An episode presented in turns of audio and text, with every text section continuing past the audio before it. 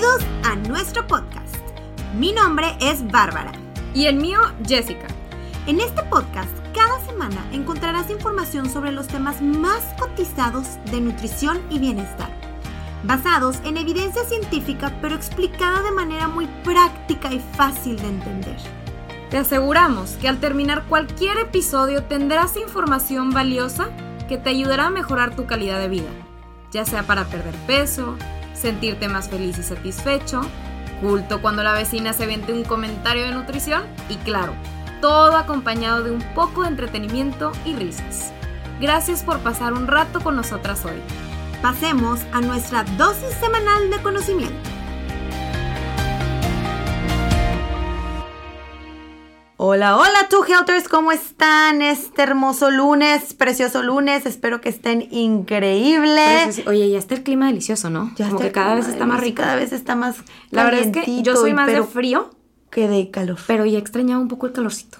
Oh, yo soy de los dos. A mí como que me encanta el calor porque me imagino que a fin de semana irte a una quinta, alberquita y así. Y luego el frío es deli con tu cafecito. O sea, no sé, me gustan los dos. Ay, es que el cafecito. Nada más el que el verano, entre semana no me gusta, porque entre semana cuando te bajas del carro y de que sudándole, ahí llegando al consultorio No, toda sudada. ah, ah, Ay, no, no, no, no. No, deja tú, aparte el carro Y te hirviendo. No, Sí, no, no, no, sí, el calor entre Ay, semana no está Para todos aquellos que nos escuchan de Ciudad de. México y de otros lugares que tienen un clima mejor, de verdad, qué delicioso. chido. Amo ese clima de Ciudad de México. Aquí llegamos a 40 grados, es horrible. Sí, no. Y pues bueno, tú Helters, el tema de hoy está buenísimo y yo sé que muchos de ustedes le picaron nada más por haber visto el título. Sobre todo porque nos estamos acercando a fechas veraniegas. Fa- la famosa hinchazón abdominal. El belly bloat, ¿ok? Entonces es un tema que muchos de nosotros, todos en algún momento hemos tenido este problema, todos en algún momento hemos dicho mínimo una vez en la vida, es que estoy súper hinchada, no sé qué tengo. Entonces todos hemos estado ahí. Hay personas que, o sea, es un problema, ¿verdad? Porque se tiende a presentar muchas veces. Tenemos muchos pacientes que llegan porque, no porque quieren disminuir, llegan diciéndonos necesito ver qué me está pasando porque todo el tiempo estoy inflamado, ¿no? O Sí. hinchadito y tal. Entonces, bueno, vamos a hablar de este tema, vamos a empezar viendo qué es la hinchazón. Bueno, la hinchazón es cuando la zona de nuestro vientre se siente como hinchadito o agrandado, ¿no? Entonces, generalmente es causado por gases o algún otro problema digestivo. Y es demasiado común. Demasiado común, alrededor del 16 al 30% de las personas dicen que lo llegan a experimentar regularmente. Estamos hablando Sí. de que se repite varias veces y otras personas pues mínimo una vez cada tanto te pasa, ¿no? Y aunque la hinchazón puede ser un síntoma de una condición grave, generalmente es causada por algo, a lo mejor ahí en la dieta, ¿no? Exacto, por algo en la dieta. Algo en la dieta, ¿no? Entonces, la producción de gas intestinal es parte de una digestión sana. Primero que nada, tenemos que entender eso. Tenemos nosotros bacterias, ya habíamos platicado sobre el tema del microbioma eh, que tenemos en el intestino y obviamente cuando llega todo este alimento, todos estos nutrientes al intestino, se fermentan y generan gas. Sin embargo, a muchos, pues obviamente, como quiera. No nos encanta tener este estómago inflamado al punto de tener que dar ese botonazo que dices de plano ya. Me siento que este, súper incómodo, ¿no? Todos probablemente queremos tener ese estómago plano que se ve en los modelos, en los bloggers, en Instagram, en redes sociales, pero simplemente no lo logramos. O sea, queremos todo el tiempo estar planitos, planitos, planitos. Es perfectamente normal, primero que nada, queremos decir que no tengamos un vientre plano todo el tiempo. To Helters. Lo que estamos viendo muchas veces en redes sociales, y ya lo hemos repetido una y otra vez, son cosas que están planeadas, Editadas. editadas o personas que a lo mejor no desayunaron con tal de no incrementar esa inflamación, eh, que a lo mejor hay cierto maquillaje de por medio, etcétera. Hasta deshidratación, ¿no oyes? Exacto, deshidratación para que se note más. De hecho, no sé si sabían, pero los fisicoculturistas, Ah, para verse como más eh, marcados y de hecho como parte de, de- de todo este proceso del fisicoculturismo, eh, en las últimas etapas se tienen que deshidratar para que se les marquen más los músculos y llega un punto en el que tienen que estar hasta escupiendo para perder todavía más agua. Ah, exactamente, ahí es donde nos damos cuenta que mira, ah, Te- no jalo. Entonces, bueno, pues obviamente no es algo que sea muy, vaya, no es algo que sea normal tener es, plano. o sea, tener un estómago perfectamente plano todo el tiempo no es normal, como dice Jess. Para empezar, después de comer este, cualquier alimento o de beber algún líquido, todo eso va a ocupar espacio dentro de tu estómago y tu intestino.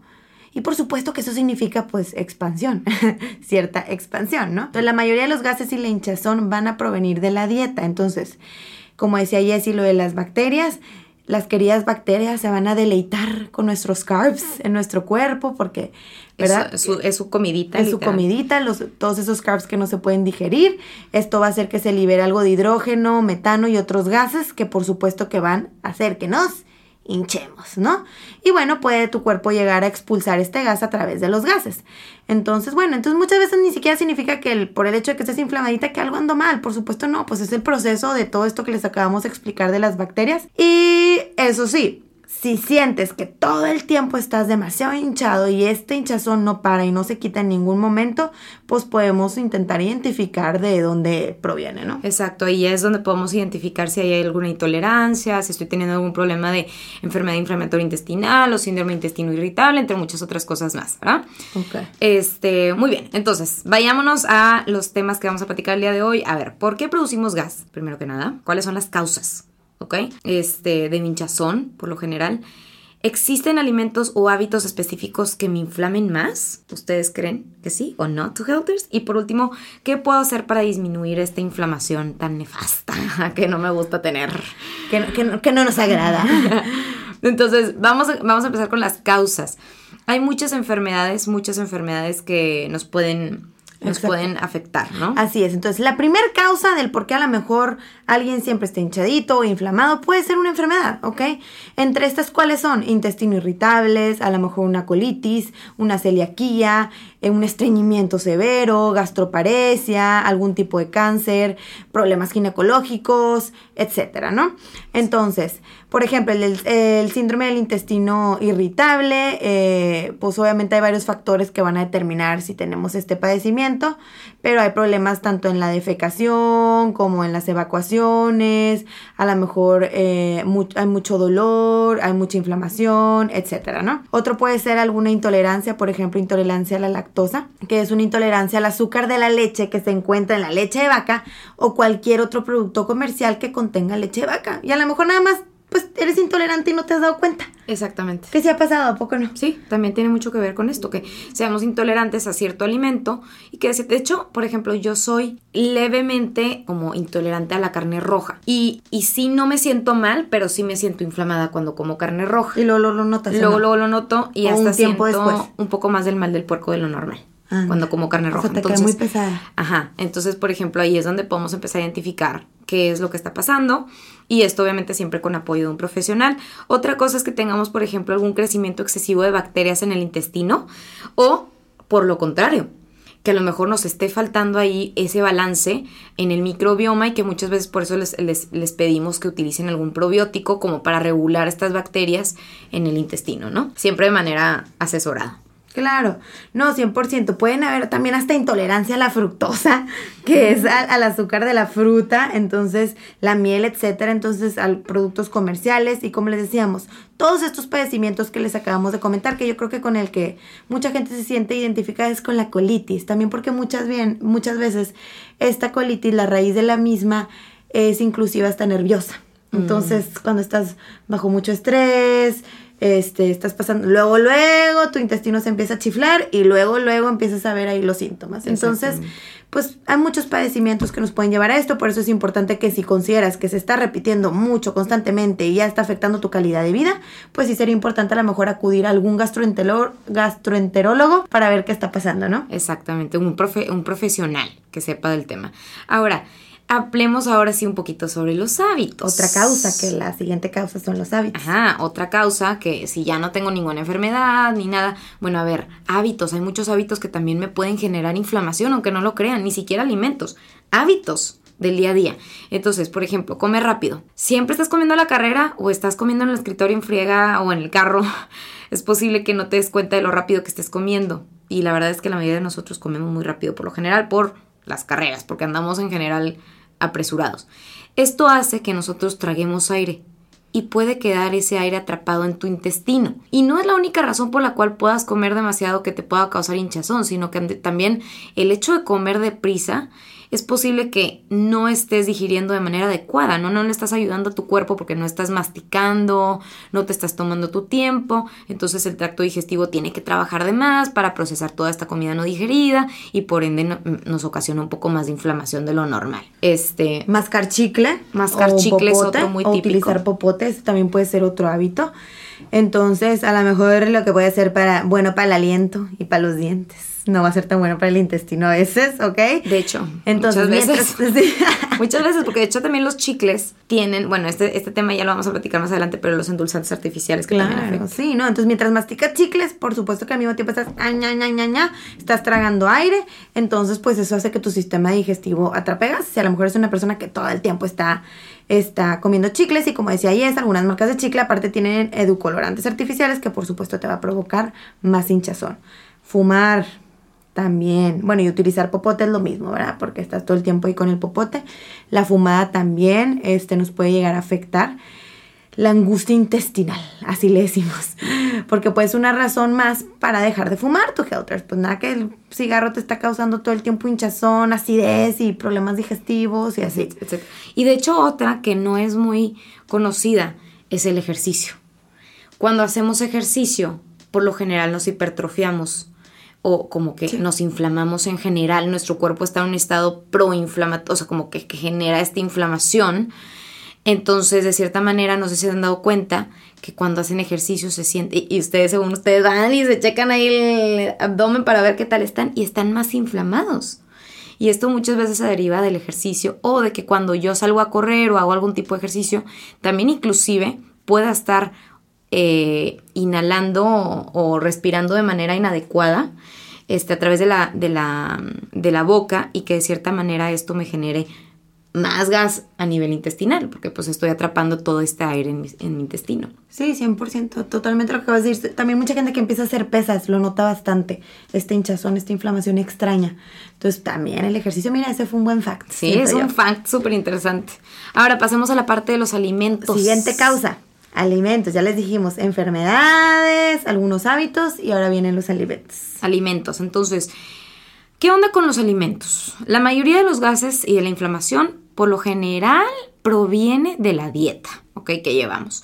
Cuando comemos las bacterias que viven en nuestro intestino, acuérdense que pues se comen todas estas, estas fibritas que nos estamos comiendo y liberan todos estos gases, ¿no? Que hacen que se inflame el estómago y finalmente pues expulsamos este gas en forma de flatulencias, ¿no?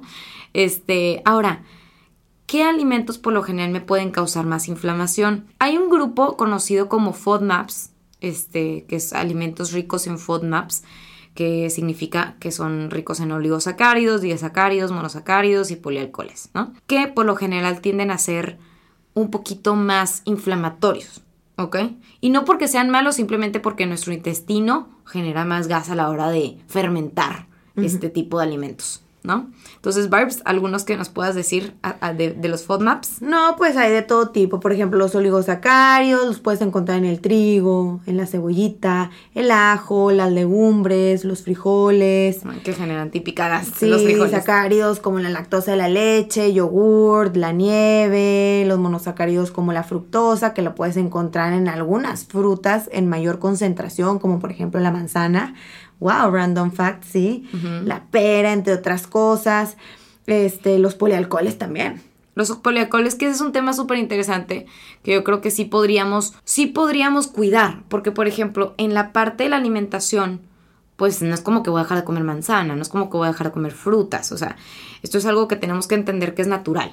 Eh, las legumbres también son súper saludables, las sí, pero que te van a inflamar son saludables, te van a inflamar y es algo natural y tienes que hacer paz con ello. Punto, se acabó, ¿ok?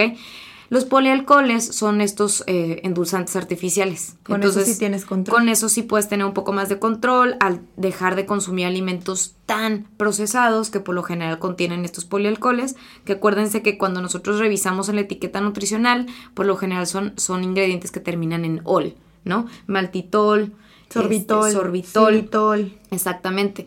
Entonces, aquí, por ejemplo, muchos de los polialcoholes este, son los endulzantes artificiales, nada más tratar de bajarle un poquito. Hay pacientes que, por ejemplo, le quieren poner este, esplenda todo.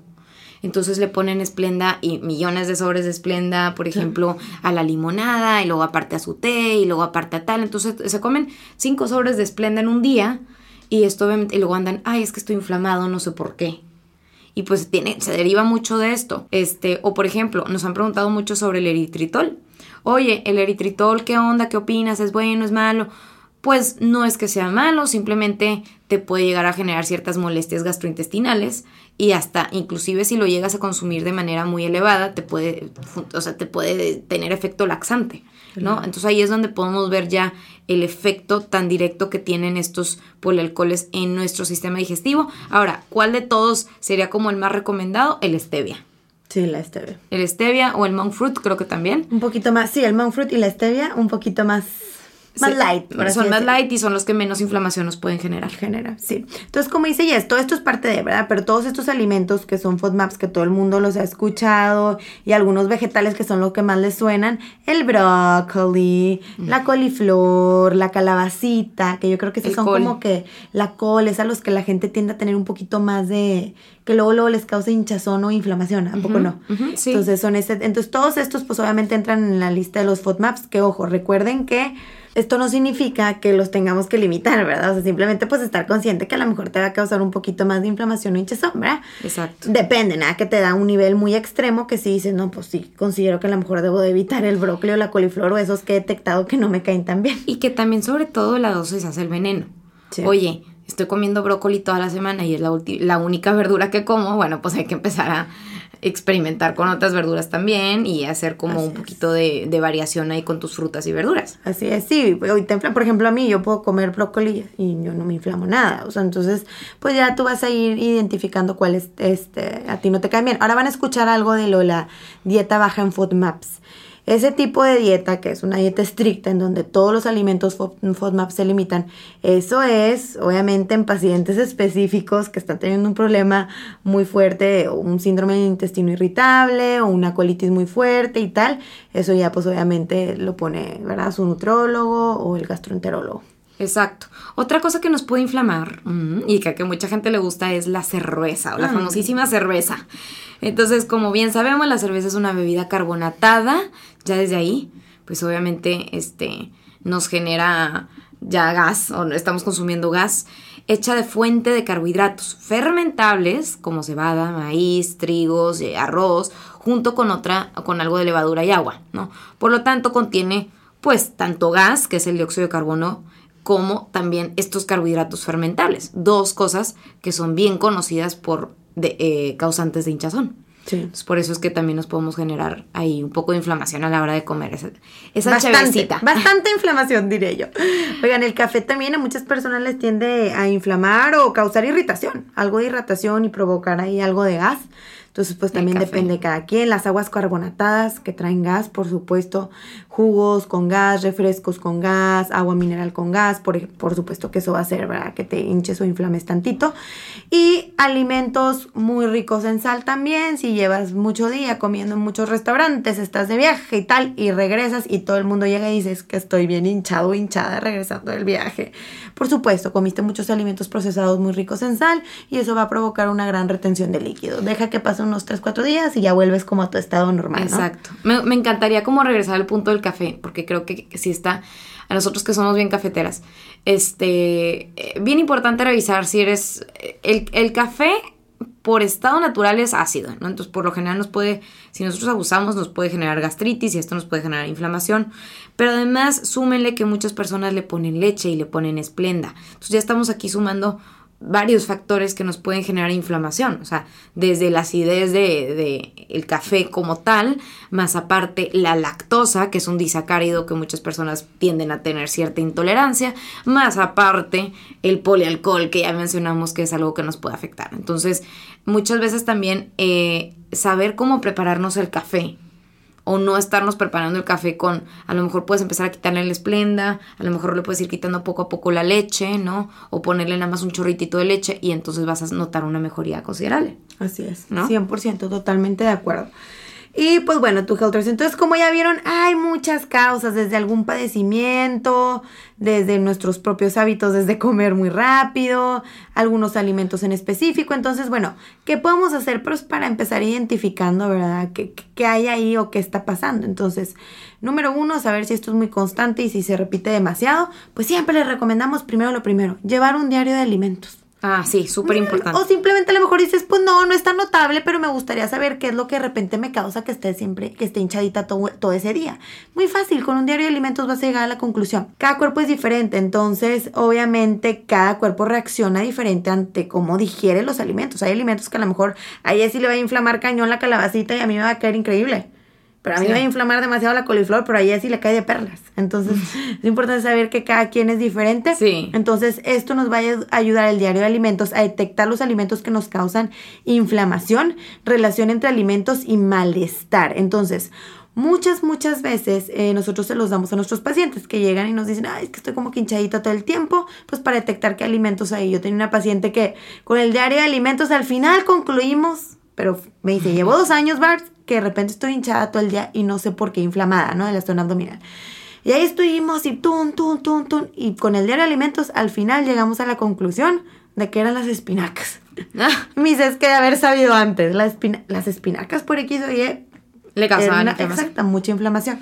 Entonces, con el diario de alimentos está muy fácil porque tú vas a poner, bueno, no, pues la hora en la que consumiste tus alimentos, qué alimentos fueron, a la hora en la que se empezaron a presentar los síntomas y por último ya vas una columna, columna en donde tú ya relaciones, ¿verdad? El alimento con el nivel de hinchazón y tal. Entonces, pues bueno, este es una buena, un buen modo de... Una buena herramienta. Una buena herramienta, exacto. Otro, otras cosas que podemos hacer, por ejemplo, es asesorarnos con un nutriólogo y tal cual, ya que identificamos que a lo mejor tenemos cierta intolerancia o que a lo mejor ni siquiera sabemos qué es lo que tenemos, también un nutriólogo nos puede apoyar a través de ciertas estrategias, ¿no? Ya sea a través de dietas de eliminación, dietas bajas en FODMAPs, que nos puedan apoyar como para eh, literalmente empezar a detectar estos, estos, estas intolerancias y que de cierta manera podamos ir poco a poco introduciendo de nuevo los alimentos, ¿no? Claro, y dependiendo de cuál es la causa y todo, ¿no? Exacto, y acuérdense, pues obviamente siempre, nunca hacer una dieta de eliminación, nunca hacer una dieta baja en FODMAPs, sin asesorarse, de verdad, estas dietas no se pueden llevar a largo plazo, no son sostenibles y ni siquiera son saludables, así que tú digas,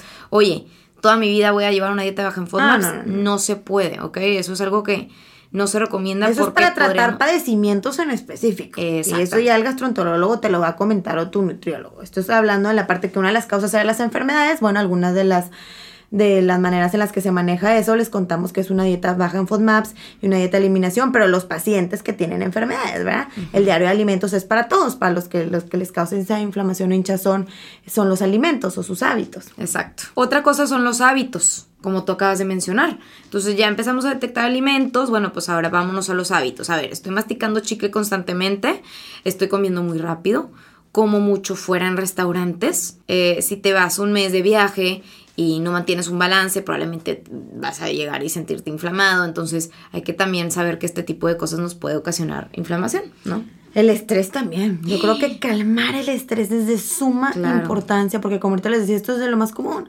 Que el estrés, que es lo que detona una colitis nerviosa, luego, luego ahí se inflama el intestino, entonces te estás sintiendo muy mal y hasta puede ser doloroso, muy doloroso. Y puedes tener hasta síntomas de, de en general, En ge- físicos, de vómito, etcétera. Entonces es importante, tu Helters, controlar nuestro estrés. Si somos personas que nos estresamos muy fácil o que cualquier cosita detona nuestro estrés, muy importante, acuérdense, cuidar eso.